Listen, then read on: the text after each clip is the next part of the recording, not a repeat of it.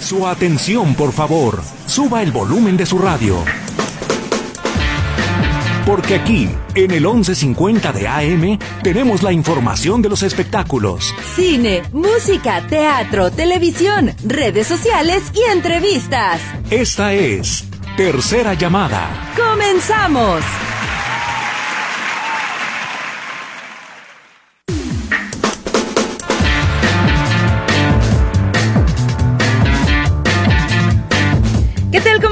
Bienvenidos sean todos ustedes a Tercera Llamada en este lunes y el último lunes del mes de febrero. Gracias por estarnos acompañando con Saulito. ¿Qué te pasó, Saulito, que ahora te aventaron para acá? Saúl en los Muy controles, sonriente. como siempre. Y en eh, el Lulu en los teléfonos y en los micrófonos los recibimos. Kevin Casillas. Y Katia Plasencia, ¿cómo estás, Kevin? ¿Bien y de buenas tú? También muy bien. Esta es la tercera llamada. Comenzamos.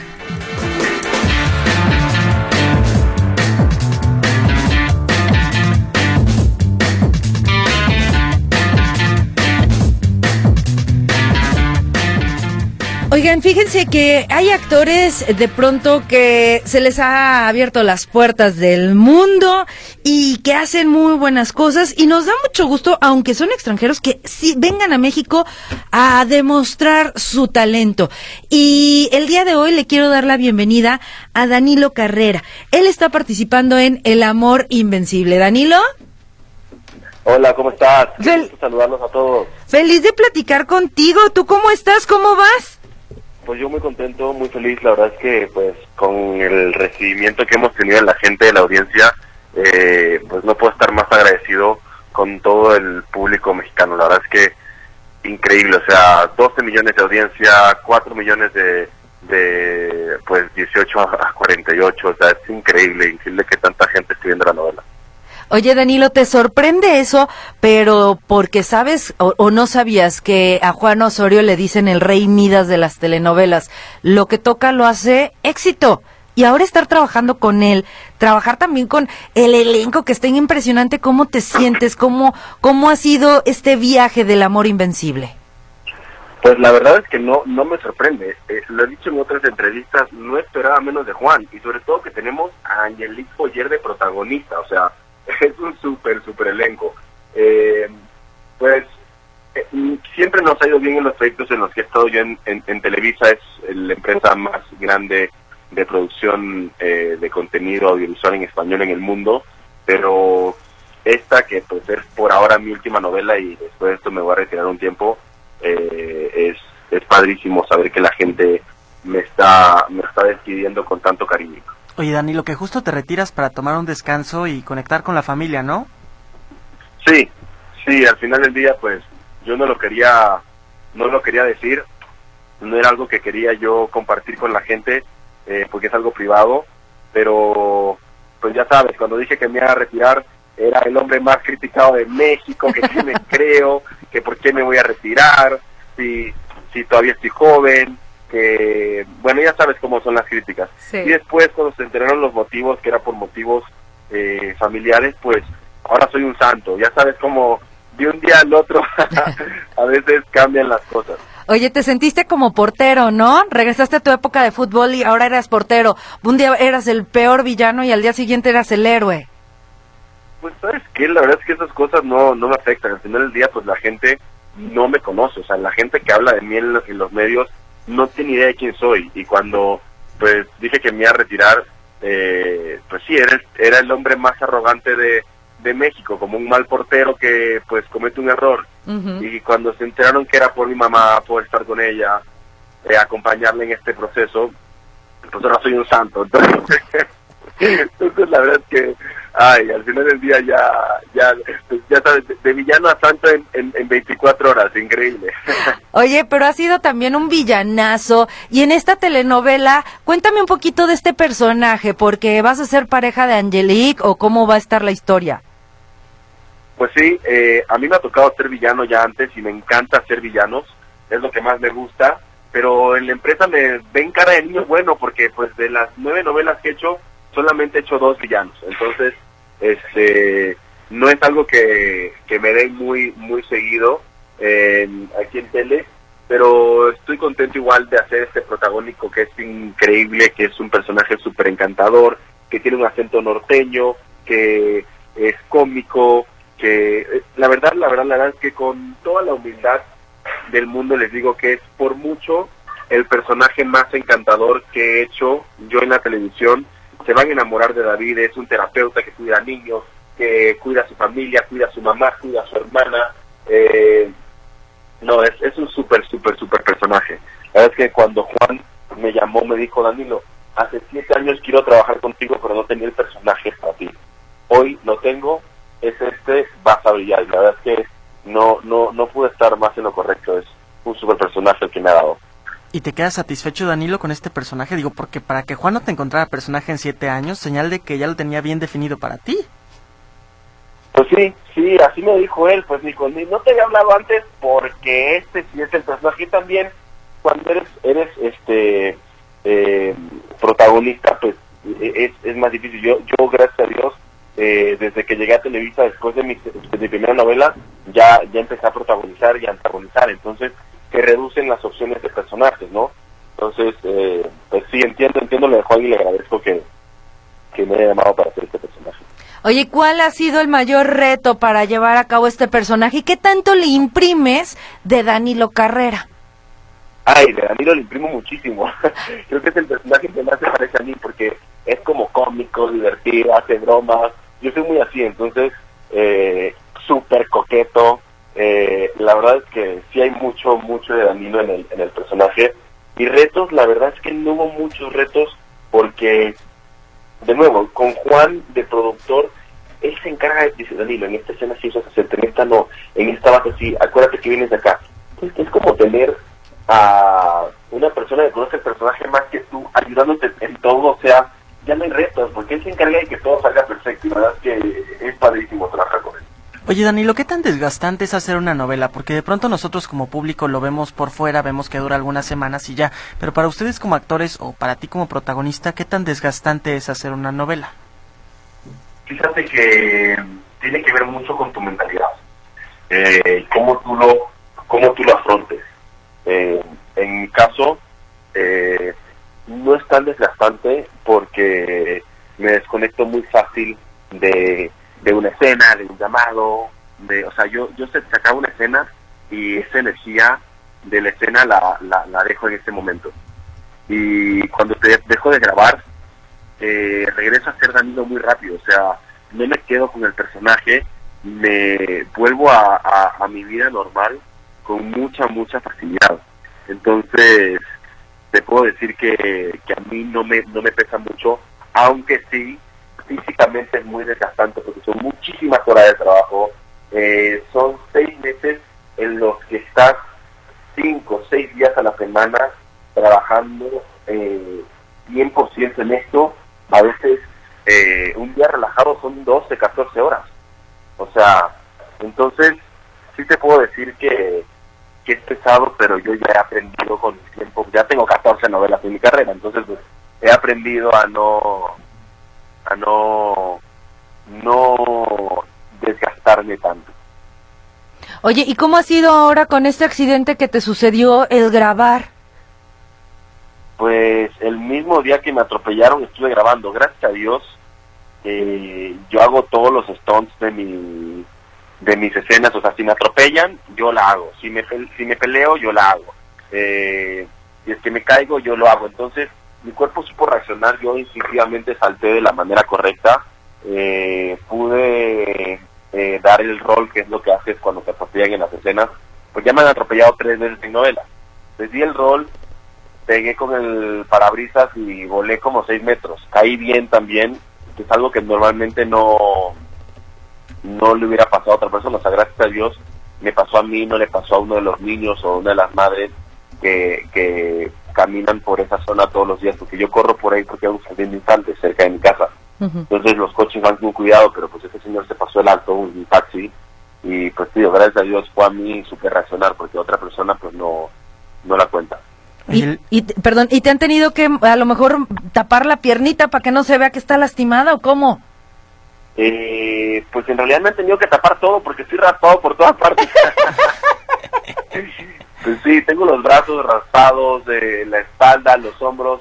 Eh, gracias a Dios no me pasó nada en la cabeza, un poco en el cuello raspado, pero bien, bien. este Y lo que hacemos es no hacer tantos movimientos, no caminar tanto, porque la pierna sí me duele. Me agarraron ocho puntos en el músculo y eh, otros en, en, el, en, el, en el tobillo, en la piel. Pero ya estoy bien, o sea, la verdad es que, por suerte, soy un hombre joven, estoy fuerte eh, hago ejercicio, entonces mi recuperación va a ser súper rápida. Te digo, qué bueno que me pasó a mí y no a una, a una señora o a un niño. ¿Y Mm, ¿Cuánto claro. tiempo tienes de rehabilitación o toda esta parte para poder darte de alta? Pues tanto como rehabilitación no, Eh, el doctor me pidió que pisara y que pisara y que no dejara de pisar, aunque me duele todavía pisar un poco, pero este eh, sacarme los puntos en unos días y ver cómo sigue la herida, este, cuidar que no se infecte, ese tipo de cosas, pero dentro de todo te puedo decir que, que sí bendecir de que no haya sido algo más grave. Oye, ¿qué tanta, digamos, responsabilidad o compromiso hay de tu parte al saber que actualmente es la telenovela más vista? eh, que el elenco lógicamente es de primer calidad, que estás trabajando con uno de los mejores productores de México y que lógicamente eso tiene que continuar así, que no puede bajar de calidad. ¿Qué, qué tanta responsabilidad o compromiso hay de tu parte? Ese compromiso lo tengo yo desde cualquier proyecto que he hecho. ¿eh? He hecho nueve novelas en empresa, de esas nueve, la mayoría han sido número uno. Me han tocado grandes productores como Nicandro Díaz, como Nacho Sada, eh, Güero Castro, eh, Silvia Cano, Rocio Campo. Entonces, en mi caso, tengo ese mismo compromiso con todos y con el proyecto. Te voy a decir que sí, con Juan hay un compromiso extra, hay muchísima pasión y él contagia. Entonces, imagínate que el mismo día que me atropellaron yo estaba grabando. Le dije, voy a llegar media hora tarde, jefe, me atropellaron, pero llego. O ¿En sea, serio? Creo que, eso, creo que eso no sé si lo hubiera hecho con otros productores. Claro. ¿Y, por qué por qué lo hiciste? Ese te llegó el amor a, la telenovela, te ¿qué pasaba por tu mente? Porque me imagino que al día siguiente estabas que bueno, te dolía hasta la muñeca derecha. Eh, creo que el compromiso que tengo con Juan este, se ha portado increíble conmigo, es un tipazo y es el compromiso que, que hemos adquirido. Ya hay una amistad de por medio, a Juan lo conozco hace poco, pero lo considero un amigo. Eh, me ha apoyado en todo, me ha dado todas las herramientas necesarias para yo, eh, pues, brillar y, y poder yo también darle a Angelique este sustento para que ella sea la que brille al final del día como protagonista. Entonces, pues hay un compromiso grandísimo y también un compromiso con la empresa. O sea, Televisa es mi casa, aunque no vaya a estar por un tiempo y me vaya, eh, amo a Televisa y, y voy a dar todo siempre por este equipo. Oye, que qué bueno que, que, que resaltes eso. Por un tiempo va a ser este retiro, no va a ser definitivo. Pues quién sabe, tal vez en este tiempo encuentro otra cosa y ya no regreso a las novelas. Eh, no me sorprendería. Yo te puedo decir que hoy es, un, es por un tiempo. Sí. Hay muchos proyectos, hay muchas ofertas de trabajo. Después de esta novela, aquí mismo en aquí mismo en la empresa, ya los productores me están llamando para, para contratarme para otras cosas, pero con todo el dolor de mi alma tengo que decirles que no porque me toca me toca estar con mi familia. Claro. ¿Te gustaría regresar al fútbol o eso ya de plano también queda fuera? Después de esta lesión de tobillo que tengo, creo que solamente me toca fútbol amateur. Fíjate que después del mundial sí tengo muchísimas ganas de jugar fútbol otra vez. Eh, pero quién sabe, ahorita que voy a tener tanto tiempo libre, tal vez me ponga a entrenar otra vez. Sí. Al ratito ya vas a ser compañero de, del Chicharito. Pero espero que en el fútbol y no en el, en el streaming. No, no, no, no, no, no, no, no, en el fútbol, en el fútbol, Danilo, por favor. Yo sé, yo, yo sé, espero que tenga el fútbol, sí. Oye, Danilo, por lo pronto te agradecemos muchísimo esta charla, que te recuperes muy pronto. Abrazos, besos para tu mamá, también las mejores vibras para que esa recuperación también sea pronto. Y lógicamente felicitaciones por este, pues casi 12 millones de televidentes en el primer día del amor invencible. Muchas gracias a ustedes. Les mando muchos besos y gracias por este espacio. Nos vemos pronto. Gracias, Danilo. Ahí estuvo. Danilo Carrera de El Amor Invencible. Todo lo que ha vivido, para quienes no sepan, él dijo que se iba a retirar. Este, no dio las razones. Y ya después, ay, ¿por qué se va a retirar? Y ya hasta que dijo, es que mi mamá tiene cáncer y entonces eh, voy a cuidarla. Además de que, dijo, mi compromiso era el sacar adelante a mi mamá y a mis hermanos. Y ya afortunadamente él pagó la universidad de todos sus hermanos y ahora se enfoca a pagar todo el tratamiento de cáncer de su mamá. Así que, híjole, la verdad, de pronto, de pronto sí criticamos y volvemos a lo mismo, ¿no? Luego criticamos sin saber lo que está viviendo cada cabeza en cada persona. Es impresionante. Pero bueno, pues ahí estuvo Danilo Carrera que está en esta telenovela de El amor invencible que va súper, pero súper bien en rating. Ojalá, ojalá que siga así. Y bien por Danilo Carrera. Ya no alcanzamos a preguntarle, pero quién sabe si lance libro ahora en este tiempo libro, en este tiempo libre que tiene. Ya tiene el primero que lanzó aquí en la FIL. Que le siga yendo bien. Digo, es un chavo, él lo decía, con mucha chamba y el que se tome este descanso para conectar con su familia le hacía falta. Qué bueno, qué bueno por él. Oigan, en otra información, el día de ayer llegaron a, Guadalajara Los Ángeles Negros, festejaron 55 años de trayectoria de nuestra ciudad, hacen un homenaje al fundador, al fallecido fundador Mario Gutiérrez, quien muere en el 2021. Y fue una noche emotiva en un inicio, ya luego se empezó a vivir romanticismo con todas las canciones, desamor, despecho, ¿por qué no también? Fue una noche de altibajos emocionales, pero bien por Los Ángeles Negros, 1800 personas que se reunieron en el Teatro Diana.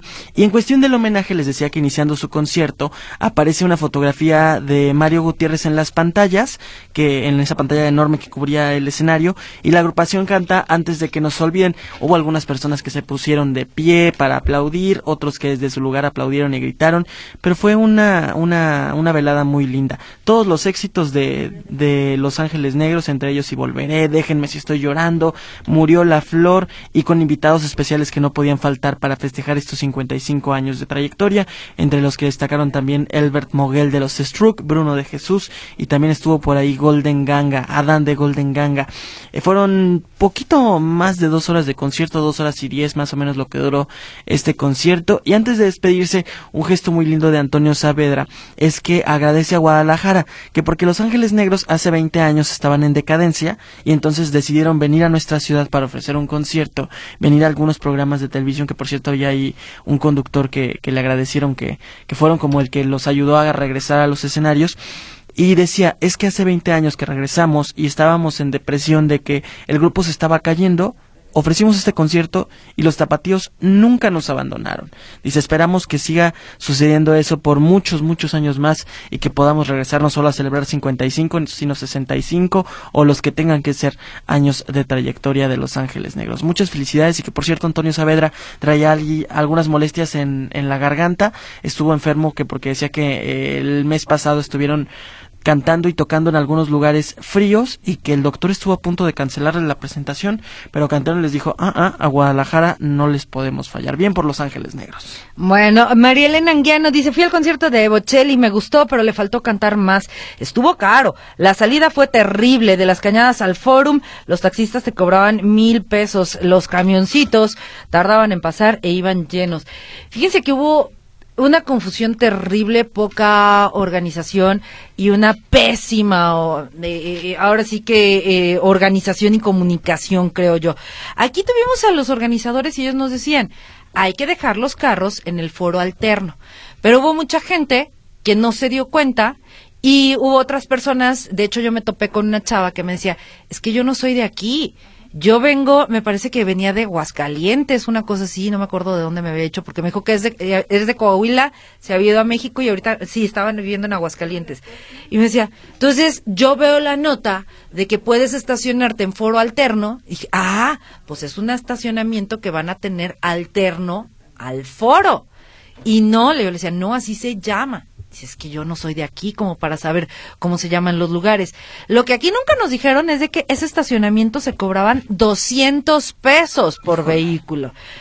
Bueno, llegabas, te estacionabas, fue un caos porque nunca apareció por allá vialidad, eh, aparecía policías, pero hasta le aceleraban para no hacerse cargo de andar ayudando a la gente. Eh, y a mí se me hacía increíble que llegaba, lógicamente, mucha gente también, en silla de ruedas, eh, y, ciegos, eh, con, a lo mejor con, necesitando ayuda para poder caminar. A ver, súbelos a los camiones. A ver, ¿cómo le vas a hacer? O sea, qué impresionante. Afortunadamente, a alguien se le ocurrió que llevaran taxis. Bueno, ya a los taxis los llevaban, llevaban eh, a esas personas. Pero de ahí en más, nos tocó en un camión en el que no tenía aire acondicionado, nos habían dicho que iban a ser sprinters, no es cierto, eran camiones de los eh, de Chapala. Eh, no tenía aire. transporte público también. Ah, Sí, sí, sí, casi pues así. transporte público. Eh, no tenían aire acondicionado, las ventanillas cerradas, era un calorón. Y estaba una señora y nos decía, yo pagué 10 mil pesos por mi boleto. Y en esto me traen. Bueno, llega uno allá para el tráfico infernal. Ya se imaginarán, entre más avanzaba el, tiempo y más se acercaba la hora de estar eh, o de empezar el concierto, estaba peor el, el tráfico. Llegas allá, ay, pues con el calor uno llegó secándose. Una agüita, un refresquito, a ver. No, hombre, eran filas interminables, interminables. Eran, y porque sí los conté, déjeme decirles, sí me puse a contarlos. Eran tres, cuatro carpitas de bebidas, dos de comida. Para siete, seis mil personas que fuimos las que estábamos por allá, era imposible, eh, ahora sí que satisfacer a todos. Bueno, listo. Se empieza el concierto, ya bueno, uno ya se prepara, comienzas a ver a Bocelli y dices, wow, qué voces, que el coro, por supuesto, también espectacular, la orquesta del desierto también se, se escuchaba impresionante, todo hermoso. Nada más que yo ahí sí también le pongo su puntito negro a Andrea Bocelli. Para mí hizo falta que dijera por lo menos gracias, buenas noches, eh, bienvenidos. Una palabra, creo que con una palabra, con eso se hubiera echado todavía más a la gente a la bolsa. Eh, sí, yo esperaba que cantara también un poquito más. Eh, entraba y salía del escenario tuvo a, a ay, esta niña que se me fue ahorita el nombre, ¿Carolina? Carolina Ross. Carolina, tienes una fan más y tiene una voz espectacular, pero además, y a pesar de que estaba nerviosa, eh, se le notaba hasta cuando ella se dirige a Bocelli y le empieza a hablar en inglés, pero se le notaba su, su, nerviosismo. Ya se había aprendido absolutamente todo, pronunciación, y justo en el momento los nervios la traicionaron y bueno, le falló la memoria, el nervio, todo, pero muy bien. Y al final era lógico lo que iba a suceder. Se contrataron 65 camiones para trasladar 6 mil personas al foro o mucha gente que dejó su vehículo estacionado ahí en Río Blanco. Lógicamente era prácticamente imposible, imposible que, pudieran regresar a todas. Hubo gente que, y, ahí sí, de nueva cuenta, mal, dejó, dejó su, su camioneta o su carro en eh, Río Blanco, en esta avenida que lleva, eh, que te pasa por Belénes, Plaza Belénes y todo esto, esa avenida, dejaron su carro ahí en un, pues en un lote que hay ahí a un ladito. Y entonces pasaban los camiones, pues decían, súbanlo, si no, ¿cómo le van a hacer para llegar? Caminar hasta allá son cuatro kilómetros, pero de subida. Y van a dejar literal su vida en ese camino. Se suben y este, pero el problema es de que el regreso no les marcaron a los choferes la ruta que se regresaran por ahí mismo. Muchos agarraron la carretera eh, ay, Nogales. es- a Nogales, que no, no es Nogales, Nogales es la de acá, la de, la de Vallarta. Eh, e- es la que te saca al auditorio Benito Juárez, a la colonia Benito Juárez, todo ese lado, ahí agarraban periférico, y la gente que se había quedado estacionada en Río Blanco, ¿qué iba a hacer? Pues ahí a ver cómo. Y sí, taxistas, no que no iban a subir pues carros. Mil pesos te cobraban por bajarte. De, plataformas mil pesos. ¿Es en serio? No que no iban. Eso sí, algunos pudientes eh, sí subieron sus camionetas con todo y guaruras. Bien para la gente, hasta los vecinos que aguantaron todo ese tráfico, todo ese relajito, pero que al final sacaron sus, sillitas a su jardín y se pusieron a escuchar el concierto. Dice Carlos González, eh, el payaso de Bocelli, ni las buenas noches, eh, ni gracias Dios. Ah, no payaso, pero no sé si le dio, le daría miedo el referirse en español, pero sí yo también le hubiera, esa fue mi- la fallita, lo que le, yo sí le reclamaría. Nada más, de ahí en más, todo estuvo espectacular. menos la organización. Arturo Alonso dice, Katia, le hubieran echado viajes en el helipótero de Martín. Pues no lo prestó, Arturo. No quiso, no quiso. egoísta que es ese muchacho. Pero sí, ahí estuvo. Y, y fíjense, yo creo que esta es la primera y la última ocasión que se va a llevar a cabo un concierto así, porque hasta con ato de bronca hubo al final.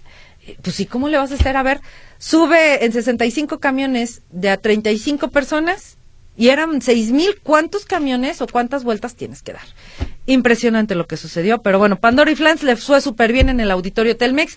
Y por último, ya rapidísimo, se los digo, mentiras. Todas esas personas que se creyeron los mensajes de Luis Miguel en Twitter en el que decía, si quieres asistir gratis a, mi- a uno de mis conciertos, dale like o ponle me gusta a este mensaje. Pues le hackearon, le hackearon la cuenta a Luis Miguel y eran todas mentiras, toda esa gente que ya estaba ilusionada con que iba a ver a Luis Miguel gratis, pues no.